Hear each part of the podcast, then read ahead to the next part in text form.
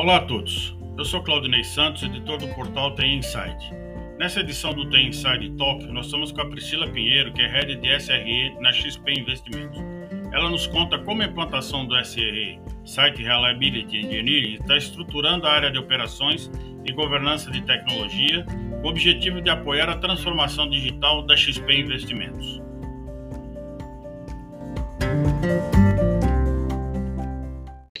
Você poderia nos dar uma ideia de, de, que projeto você está desenvolvendo para a XP? O que, que significa esse projeto de SRE? Você pode nos dar um, um apanhado geral sobre esse projeto? Oi, pessoal, tudo bem? Espero que todos estejam bem. É, bom, a gente está vivendo um momento aqui agora na XP de mais uma etapa da transformação digital. É, um dos propósitos do SRE é ajudar nessa alavancagem da transformação digital. SRE, basicamente, né, quando a gente fala de SRE, que quer dizer Site Reliability Engineering, que é engenharia de confiabilidade. E quando a gente fala de engenharia de confiabilidade, a gente está olhando para dois, é, com dois vieses, né? Um, melhorar a vida do cliente, porque a gente está trazendo confiabilidade por serviços e produtos que eles consomem da XP, e também a gente, com o viés de automação, melhorar a vida da engenharia de software para que a infraestrutura ela seja mais como é service e menos como uma dependência externa de outros times, né? aumentando a, a capacidade de entrega e diminuindo o lead time das squads de engenharia.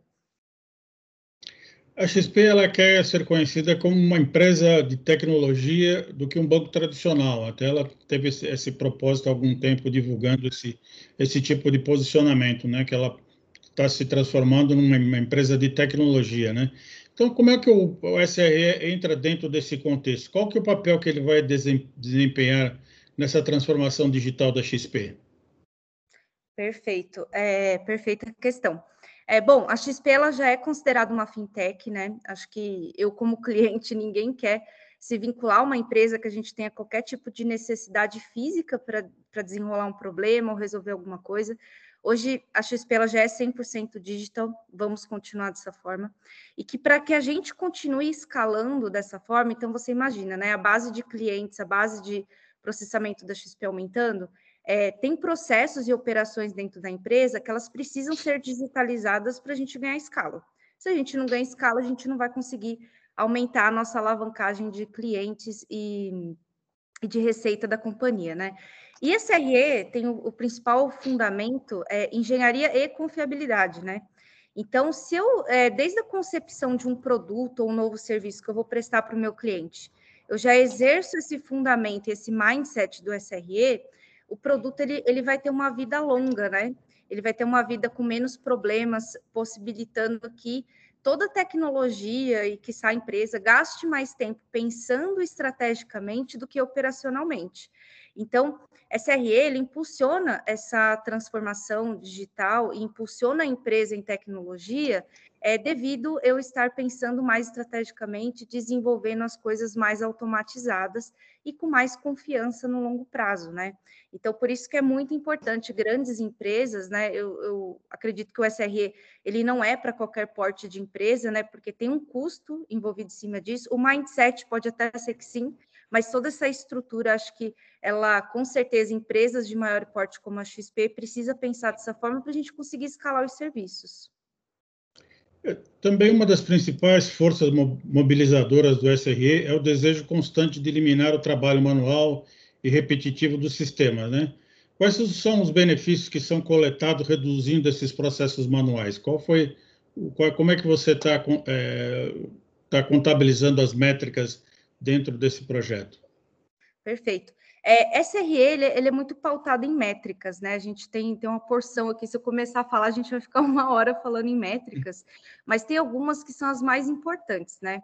Acho que a primeira mais importante quando a gente fala de SRE é o SLO, que é o Service Level Objective, que nada mais é que quando eu tenho um produto ou serviço, qual é o meu objetivo de nível de serviço desse, desse produto para com o cliente? Então, se eu determinar que ah, eu, eu preciso de um SLO de 99,9%, ou seja, uh, o 39 uh, percentage, O que, que isso significa? Poxa, o meu serviço ele, ele precisa estar performático e disponível 99,9% do tempo para o meu cliente.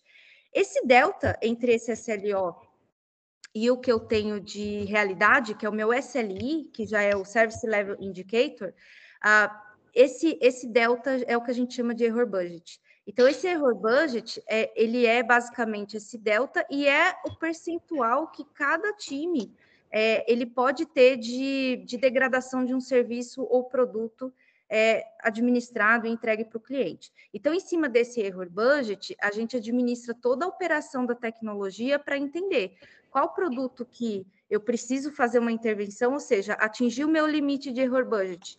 Eu vou parar aquela sprint, a gente vai retomar, conversar, montar um plano de ação para ela, e aí depois que eu restaurar e, e persistir o meu SLI adequado novamente, é, a gente volta à vida normal.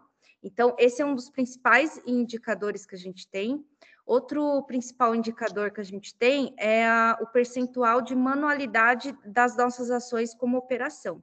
Então, muitas as vezes, é, como operação, a gente tem hoje aqui um centro de monitoramento, tem uma área que cuida toda da, da, do primeiro e segundo nível de atendimento da tecnologia, que esse time ele está ali para manter a ordem, são times que funcionam 24 por 7. E aí, quando o outro grande indicador do SRE é esse percentual de manualidade. Então, quanto maior o meu percentual de ações manuais que eu tenho que fazer de intervenção no meu ambiente, para restaurar um serviço, isso é um grande indicador para a gente. Então, isso significa que o meu SRE ele precisa continuar atuando para diminuir esse percentual de manualidade. É, tem várias formas de da gente alavancar, mas é óbvio que são são investimentos que a empresa precisa decidir fazer, né? Então, aqui, como um dos principais pontos dessa transformação que a gente está fazendo, a gente está é, fazendo a implementação de vários ferramentais para trazer observabilidade das aplicações, ou seja, é, é, essas aplicações se tornam observáveis e me entregando métrica o tempo todo para que o meu centro de monitoramento, através de AOPS, que são ferramentas que fazem correlação de eventos, correlações de incidentes, a gente possa tomar decisões, né? E aí o legal dessas ferramentas, né, tanto IAOps quanto observabilidade, a gente pode instrumentar ações automáticas para que quando a gente detecte através da observabilidade que o, o comportamento do ambiente produtivo ele não está adequado e vai acabar prejudicando meu cliente, essas ferramentas elas são trigadas, né, elas são instrumentadas para executar algum comando e restaurar o serviço automaticamente. É, e isso mitiga a necessidade que meu time de operação tenha que ficar vigiando o ambiente, tendo que é, atuar manualmente para restaurar o serviço. Então, eu tenho essa métrica hoje, né? Eu ainda tenho um grande pool de serviços que eu ainda faço isso manualmente, que é essa etapa de transição, e tem um grande percentual que já é dessa forma automática. E aí a minha ambição é, em até dois anos, né? O prazo que, que a gente tem é, para fazer toda a virada de SRE que a gente precisa é chegar é, nessa automatização em quase 90%. Então, são, são metas e objetivos bem ousados que a gente tem aqui na XP, mas que elas são necessárias para a gente conseguir é, ter eficiência operacional dentro da tecnologia. O que, que isso reflete para o cliente? Né? Como é que os clientes se beneficiam do SRE? Olha, eu como cliente, eu sou cliente da XP, tanto corretora quanto banco, é, eu me sinto muito confortável de, assim, de ter uma operação dentro de tecnologia pensando dessa forma. Porque uma da, das principais mudanças conceituais quando a gente tem uma operação SRE para uma operação de infraestrutura tradicional é que as pessoas que estão sentadas na cadeira de SRE, elas precisam primordialmente priorizar o cliente, que é o que a gente chama de customer centric. Então, tudo que acontece ao redor, eu vou privilegiar o meu cliente. Então, se eu tenho qualquer é, serviço, degradação ou problema que possa vir impactar o meu cliente, a gente tem autonomia para interromper qualquer time, qualquer área de negócio da XP, para a gente se unir, montar um plano de ação e restaurar tanto o serviço ou fazer alguma ação preventiva para que esse problema, esse possível problema não vem impactar o cliente. Então, é uma segurança para o cliente ter o SRE dentro de uma empresa de grande porte como a XP que presta um serviço muito crítico, né? É uma missão crítica. Então, se a empresa tem uma missão crítica, é, eu aconselho fortemente que tenha uma área de SRE, porque é a área que vai olhar essencialmente para isso. É, um ponto importante que não é claro para todo mundo, quando a gente fala de SRE, né, que é o modelo que o Google trouxe alguns anos atrás, é basicamente a junção de áreas é, mais tradicionais da infraestrutura, né, como a operação, é, junção de time de DevOps e também de governança de TI. E um dos papéis de governança de TI até então é fazer administração de crise, é fazer gestão de incidente, e isso não se perde com a SRE, muito pelo contrário, né? Um dos principais ritos que a gente tem no SRE é toda vez que a gente tem um problema crítico, a gente senta e faz um processo de pós-mortem, né? Que é um relatório contando toda a causa, tudo o que aconteceu, como que a gente administra, como que a gente resolveu, em quanto tempo a gente resolveu, quem se envolveu no problema. E isso traz para a gente, depois desse pós-mortem, um, um grande plano de ação para que problemas do tipo que aconteceu não voltem a acontecer. Então, é uma segurança que, poxa, eu tive um impacto, mas o SRE garante que, mesmo tendo um impacto, que aquele problema não vai voltar a acontecer. Então, a gente trabalha tanto de forma é, proativa quanto reativa. E é claro que todos os nossos esforços em automação, em engenharia de confiabilidade, é para que a gente não precise ser reativo e mesmo que se a gente for, a gente consegue se resguardar de contornando via processo. Então, é muito importante, acho que instituições, principalmente financeiras, né, mexem num, num, ponto bem delicado que é dinheiro dos clientes, precisa ter uma segurança, passar uma segurança para o cliente que a gente está administrando bem os recursos dentro deles, que são essenciais para manter a casa em ordem. Né? Um profissional para trabalhar com SRE, precisa ter uma alta competência profissional, né? uma das principais dela, ele tem que ser um bom planejador, né? Ele tem que ter um, uma, uma, característica de saber planejar, né, para se antecipar ao, aos bugs, aos erros de produção, a produção do código errado, né? Um planejamento eficiente ele dá mais assertividade ao desenvolvimento da plataforma, do desenvolvimento do software e também responde mais rápido às ocorrências, né? Aos possíveis os possíveis bugs, aí, os possíveis falhas, né? Como é que eh, um profissional tem que desenvolver esse skill para trabalhar com SRE? Ah, excelente pergunta, né? Acho que o, o principal ponto do SRE, é, antes mesmo de entrar na parte técnica, né, que são hard skills, que é, sim são muitos e diversos, né? A gente tem vários tipos de papéis dentro do SRE, mas até um passo antes, né? Acho que o principal aqui é, é, ter o senso de criticidade e esse senso de dono, né? Ser um empreendedor de fato, né? Aqui na, na XP a gente tem é, vínculos culturais muito fortes. E, e, eu brinco aqui dentro da minha área, né? Que para a pessoa é, ser um SRE, ela precisa carregar esses valores da, da XP fortemente, porque senão não tem nem como começar o trabalho, porque é muito cansativo uma área de SRE, né? Você imagina que a área de SRE ela lida com todos os problemas da tecnologia.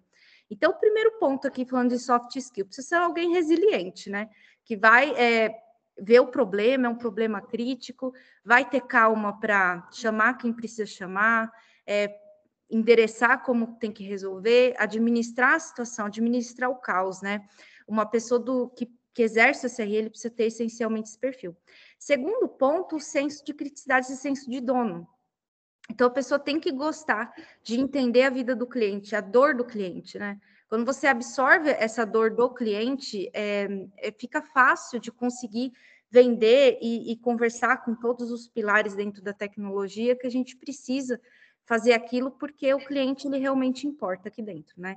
Então, quando eu digo isso é porque a gente tem várias áreas dentro da tech, né? Então, tem a engenharia de software, tem a área de produtos, que faz a priorização ali, backlog do, das features para os clientes, tem a área de infraestrutura que fica o SRE.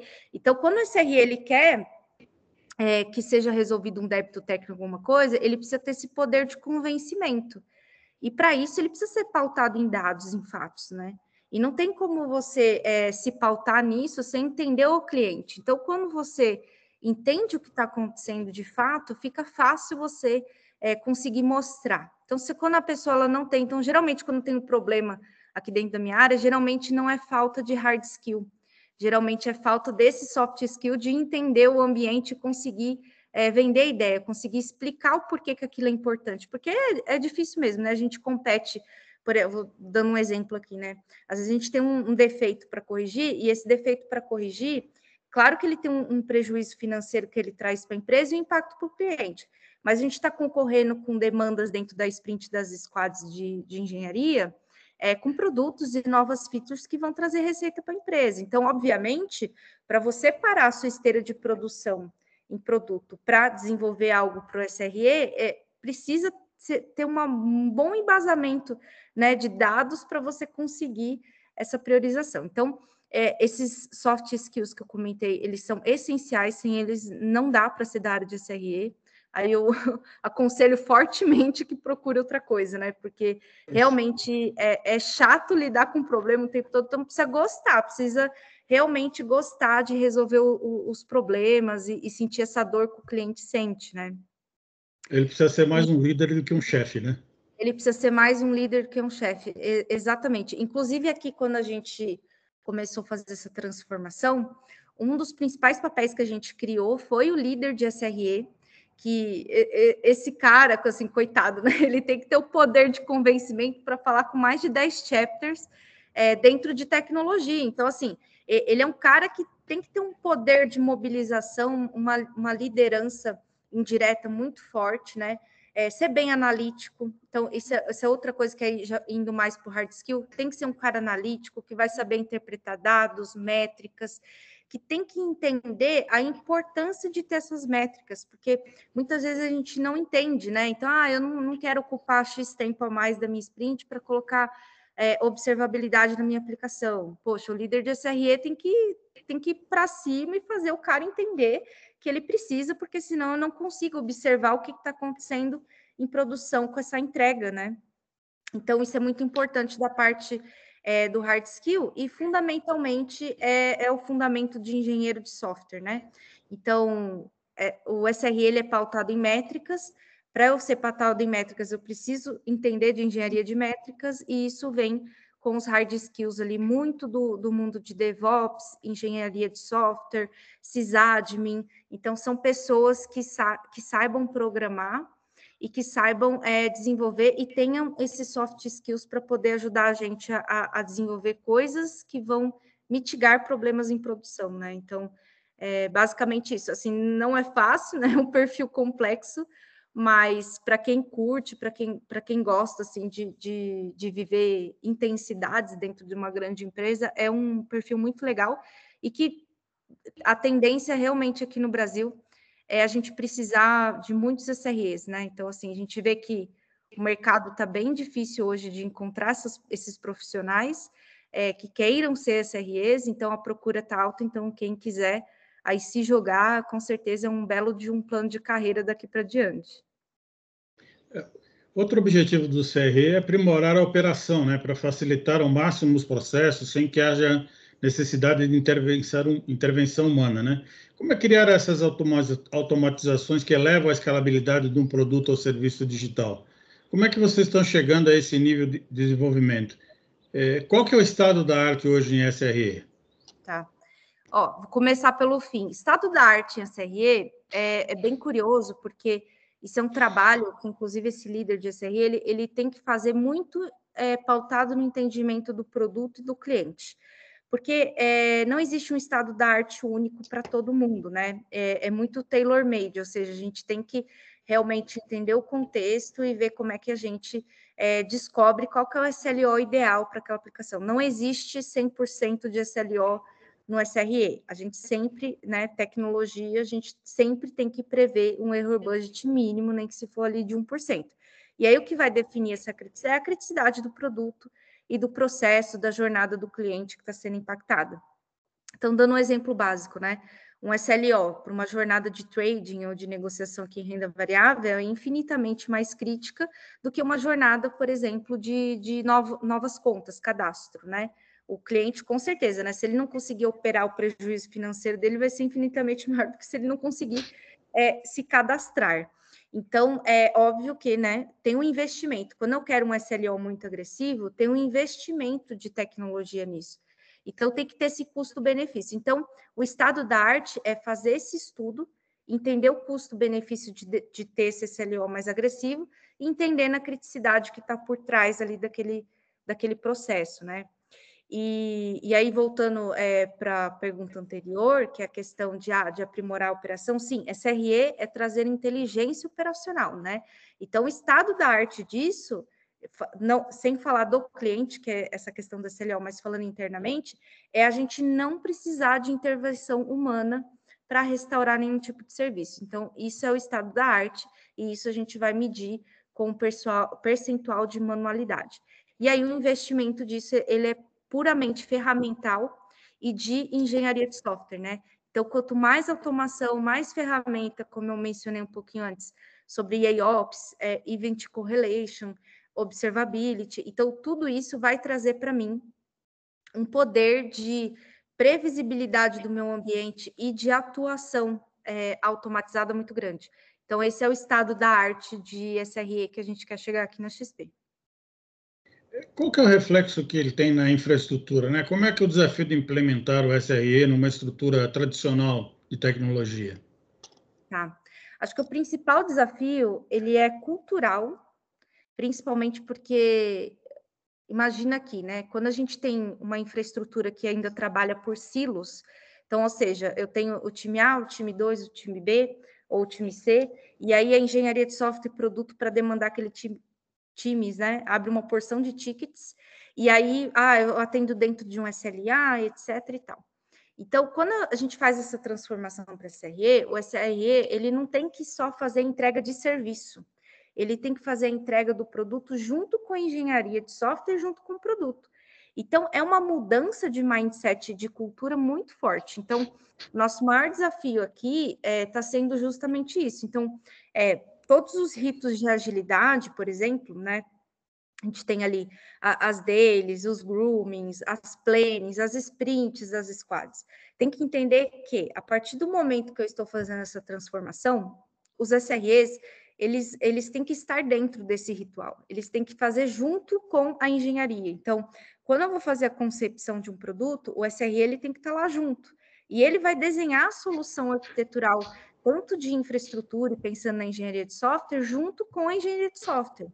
Então, é um paradigma né, muito grande a ser quebrado, porque antes a gente só participava atendendo é, serviços, e agora não, a gente faz parte dentro da concepção e a gente ajuda a desenhar o como que eu quero que, a, que aquele produto seja confiável, considerando o quão crítico ele vai ser para o meu cliente. Então, a gente pensa junto com arquitetura, pensa junto com engenharia, pensa, pensa junto com o produto, o que, que eu quero, espero daquele produto, como que ele tem que nascer, né, para ele ser é, confiável ao ponto que a gente quer chegar aqui no nosso estado da arte como SRE. Então, é uma mudança conceitual de mindset cultural muito forte e sem ter essa, essa mudança antes de qualquer coisa, você pode colocar os melhores técnicos que você tem, que é, a gente não vai chegar no estado da arte. Então, acho que esse é o principal desafio, com certeza. Falando de desafio profissional, né, esse termo site Reliability Engineering foi criado pelo Ben Trainor-Sloss, que é o vice-presidente de engenharia do Google, né? O, o termo foi indica que é o profissional que tem aspectos relacionados à engenharia, né, aspectos de engenharia de software e que saiba aplicar isso em problemas operacionais ligados à TI. Como você falou, nós temos aqui um apagão né, na área de profissionais de TI. Então, quais, quais são assim, as suas recomendações? Né? Como é que você pontuaria para uma pessoa interessada em galgar esse, esses degraus para se tornar um SRE? Que caminho ele deveria adotar? Então, acho que é o caminho, com certeza, que da, da engenharia de software, entendendo é, parte também da arquitetura de infraestrutura. Hoje, é, um pesadelo que a gente sofre, né, é que nem todo engenheiro de software é, entende sobre infraestrutura. Então, você imagina que quando um engenheiro de software está desenvolvendo um produto, ele dificilmente, ou, ou nem 100% das vezes, vai pensar que ele precisa criar uma redundância, uma contingência, um fallback, um, um, um dado cacheado para aumentar minha disponibilidade, enfim. nem, to, nem todos os engenheiros de software pensam em toda essa, essa sistemática, né? Então, quando o SRE está embutido ali dentro do, do time de engenharia, ele tem como missão trazer esse conhecimento, ajudar para que esses produtos eles nasçam confiáveis, né? Com todos esses requisitos que essa a criticidade daquele produto, daquele serviço exige. Então, tem, é uma mescla aqui de dois perfis, né? É você entender de, de engenharia de software, porque é o principal ponto aqui para ajudar a fazer as automações, para ajudar a, a, fazer essa, esse toil reduction, né? E também para tra trazer esse viés de infraestrutura para a engenharia. Então, é como se fosse um merge, né? De, entre a área de infraestrutura com a área de engenharia de software, o meio termo ali forma um SRE. E, e para quem tem um ou tem outro estudar o, o, o skill necessário do contraponto realmente vai ajudar a se tornar um SRE, com certeza é um ponto aí, são profissionais que estão sendo muito requisitados no mercado, né? Outro, outro perfil também que tem muito dentro de SRE, que aí não necessariamente você precisa ser um engenheiro de software, é quando a gente fala mais da parte dos processos, né? Então, é, um dos principais pilares do, do SRE é justamente você é, você tocar os incidentes, tocar uma crise né, de uma missão crítica, é, chamar todo mundo, fazer todo o processo de pós-mortem. Então, esse caso, não necessariamente você precisa dos, dos hard skills do engenheiro de software, você precisa ter conhecimentos abrangentes de, de tecnologia e ter principalmente os soft skills que eu comentei lá no começo, que é esse senso de criticidade, senso, é, né, ali, olhar de dono, para poder ajudar a gente quando tiver problema, né? Que, que, é o que a gente não quer ter, mas eventualmente eles ocorrem. Essas pessoas ajudam a gente a administrar esses mini caos que criam no, no nosso ambiente, né? Então, são dois perfis que uma área de SRE com certeza precisa ter é, e trazem bastante resultado para a empresa, sem sombra de dúvidas. Perfeito. Para finalizar, Priscila, é só uma curiosidade: como é que vocês desenvolveram tudo isso trabalhando em home office? Como é que é a expectativa de vocês agora aí com esse modelo híbrido? Esse profissional ele pode é, ter um, continuar trabalhando home office? Já visto que ele é um profissional que muito mais focado em, em tecnologia, né, do que é, desenvolvendo códigos, desenvolvendo soluções é, operacionais. Como é que você avalia o, o trabalho de vocês daqui para frente? Perfeito. Bom, desde o do dia né, que a gente anunciou a problemática do, do Covid no Brasil, meados ali de março, abril de 2020, é, a XP ela tomou uma decisão muito rápida, né? A XP é uma empresa muito rápida, então a gente rapidamente foi todo mundo para casa, a gente fez toda uma mobilização e a XP ela virou uma empresa home office, né? Então hoje são poucos profissionais que, que trabalham no nosso espaço físico é, somos a, a, tecnologia essencialmente ela é 100%, tirando ali a parte de end user, ela é, é quase que 100% home office, e eu diria que depois do home office, é, a gente aumentou a nossa eficiência. Todos os nossos processos, ele teve um aumento, né? Então, você imagina que antes, num, num cenário físico, quando eu tinha um problema e eu precisava juntar as pessoas, era um caos né? Tinha que sair ligando para todo mundo, caçando as pessoas no, nos andares. Ah, vai passar lá tal, a gente está com um problema, precisa resolver. Então tinha uma morosidade. Hoje em dia é muito mais simples, né? Você monta uma War Room via, via Teams ou, ou via Zoom, é, você já chama as pessoas ali pela ferramenta.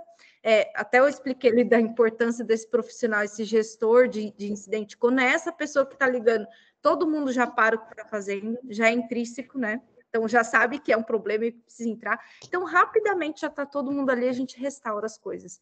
Então é impressionante como a gente conseguiu aumentar a nossa eficiência operacional estando de casa, sem contar que é, para o um equilíbrio vida-trabalho, que é outro ponto que a XP se preocupa bastante, é, aumentou muito, porque as pessoas não, não, não perdem mais tempo né, com, com trânsito, com tempo de transporte. Então, isso se reverteu em qualidade de vida. As pessoas têm mais tempo agora para fazer curso, para estar com a família, e ainda é, conseguem é, estarem mais dedicadas é, com a empresa. Então, foi uma matemática que só, só trouxe ganho para todo mundo. Assim, a gente gostou muito desse modelo.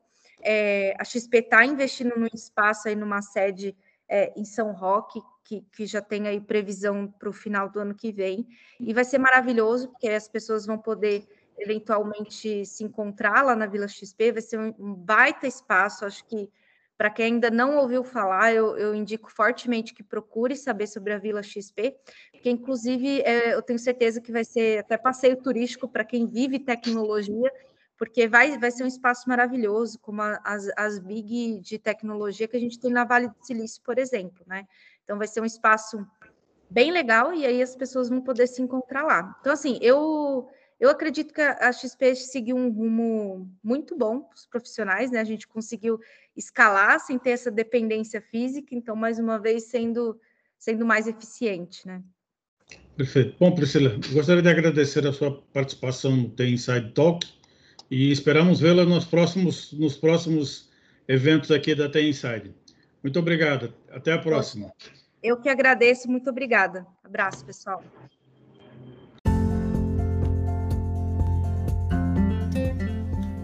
Esse foi o episódio de hoje do The Inside Talk. Agradeço a audiência e gostaria de convidá-los para seguir The Inside nas redes sociais, para acompanhar as principais notícias no mundo da tecnologia e ficar por dentro dos próximos episódios e eventos. Até o nosso próximo encontro.